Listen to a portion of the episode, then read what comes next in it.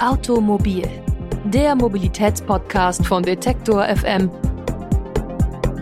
wird präsentiert von blitzer.de, Deutschlands größter Verkehrscommunity.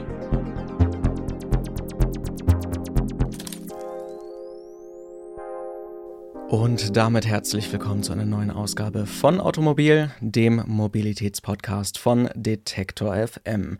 Diese Woche beschäftigen wir uns mit einem etwas inspirierenderen Thema. Dieses Mal geht es bei uns um die Wirkung von Design in Verkehrsmitteln. Viel Spaß bei der Folge.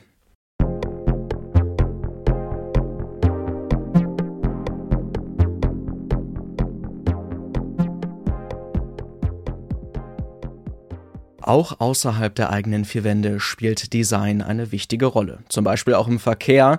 Viele Menschen, die verbringen nämlich täglich mehrere Stunden im Auto oder im öffentlichen Nah- und Fernverkehr.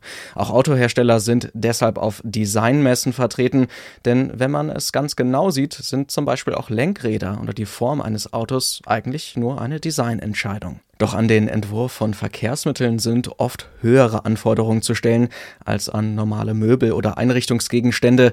Sie müssen zum Beispiel mehr Hitze aushalten können oder auch die höhere Abnutzung vertragen. Außerdem wird ein Faktor immer wichtiger, die Umweltverträglichkeit. Kann man Verkehrsmittel so bauen, dass sie möglichst wenig Kraftstoff verbrauchen und aus CO2-neutralem Material gebaut sind? Das ist durchaus möglich und findet auch immer mehr Verbreitung. Ein Beispiel für so ein futuristisches Design im Verkehr hat zum Beispiel das Studio Navigator aus München entworfen. Das dreiköpfige Team arbeitet unter anderem an Sitzen, die neben dem gewünschten Komfort in Zügen auch eine bessere CO2-Bilanz ermöglichen können als die Ausstattung bisheriger Modelle. Dominik Meyer von Navigator erklärt den Ansatz einmal so. Da gibt es äh, aus unserer Sicht zwei, zwei wichtige Themen. Auf der einen Seite ist es so, dass wir ja immer ein Produkt für eine zukünftige Welt entwerfen. Sprich, wir müssen uns anschauen, wie sieht denn diese zukünftige Welt aus und was für Faktoren spielen da eine große Rolle so dass wir sagen können, ähm, wir, wir entwickeln ein Produkt, was eben nicht für heute, sondern eben für morgen eine Relevanz und eine gute Funktionsweise hat. Das ist so der eine Arbeitsbereich ähm, wo, wir, wo wir erstmal anfangen mit uns, uns diese, diese Kontextfaktoren eigentlich zu erarbeiten, um dann eine Produktlösung und einen Entwurf zu, zu entwickeln. So kann es also möglich sein, Material auf schonende Weise einzusetzen und durch die leichte Bauweise den Kraftstoffverbrauch auch zu verringern.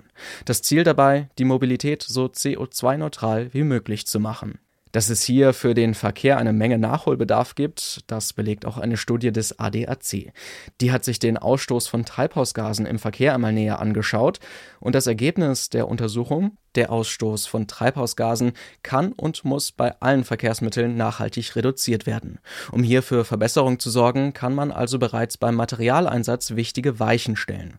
So auch der Ansatz bei Navigator und anderen Designern, die die Mobilität von morgen gestalten könnten. Wichtig ist dabei zudem, auch das verwendete Material soll sich in einem bestimmten Zyklus befinden und wiederverwendet werden. Die Ausgangsstoffe, bereits recycelt, lassen sich am Ende der Verwendung wieder neu aufbereiten. So soll die Produktion der Inneneinrichtung von Bus und Bahn mit möglichst wenig Schaden für die Umwelt einhergehen. Wir arbeiten sehr stark mit Circular Economy. Also wir wollen ein kreislauffähiges Produkt entwerfen. Das heißt, wir schauen uns an, wir haben eine große Bibliothek hier an, an Designstrategien, die eben für eine Kreislaufwirtschaft gedacht sind. Ähm, welche entlang der ganzen Wertschöpfungskette, welche Strategien sind denn ähm, sinnvoll für diese, diese Produkt- und diese Projektaufgabe, um dann eben diese in diese Konzeptarbeit mit einzuflechten.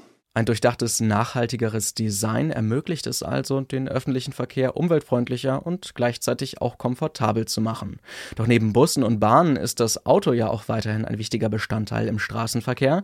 Dominik Meyer von Navigator erklärt noch einmal, dass die innovativen Ideen für Sitze und Innenausstattung auch hier beim Auto eine wichtige Rolle spielen können und eine Chance für nachhaltigeren Individualverkehr bieten. Ja, ich glaube, dass die, die grundsätzlichen Paradigmen der Nachhaltigkeit und die daraus resultierenden Lösungsräume eigentlich die gleichen sind. Gerade in Bezug auf Ressourceneffizienz gibt es im, im Bereich Individualverkehr, speziell beim Auto, natürlich großen Handlungsbedarf.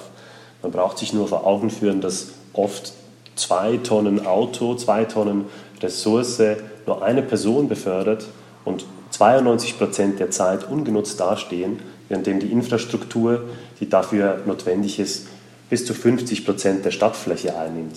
Hier gibt es also einen, einen, großen Bedarf ähm, für einen neuen, inspirierenden Umgang ähm, mit Ressourcen.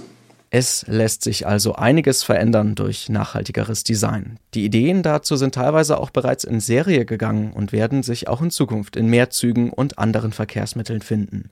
Eine vollständige Lösung für die Schadstoffproblematik im Verkehr ist das sicherlich noch nicht, aber vielleicht ein weiterer Baustein für eine umweltschonendere Mobilität.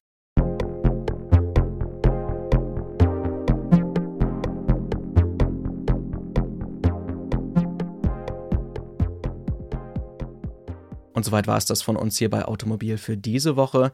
Nächstes Mal haben wir wieder ein Service-Thema für euch. Dann wechseln wir nämlich mal zusammen die Reifen. Wird auch Zeit, kurz vor Ostern. Da muss das ja eigentlich immer traditionell gemacht werden.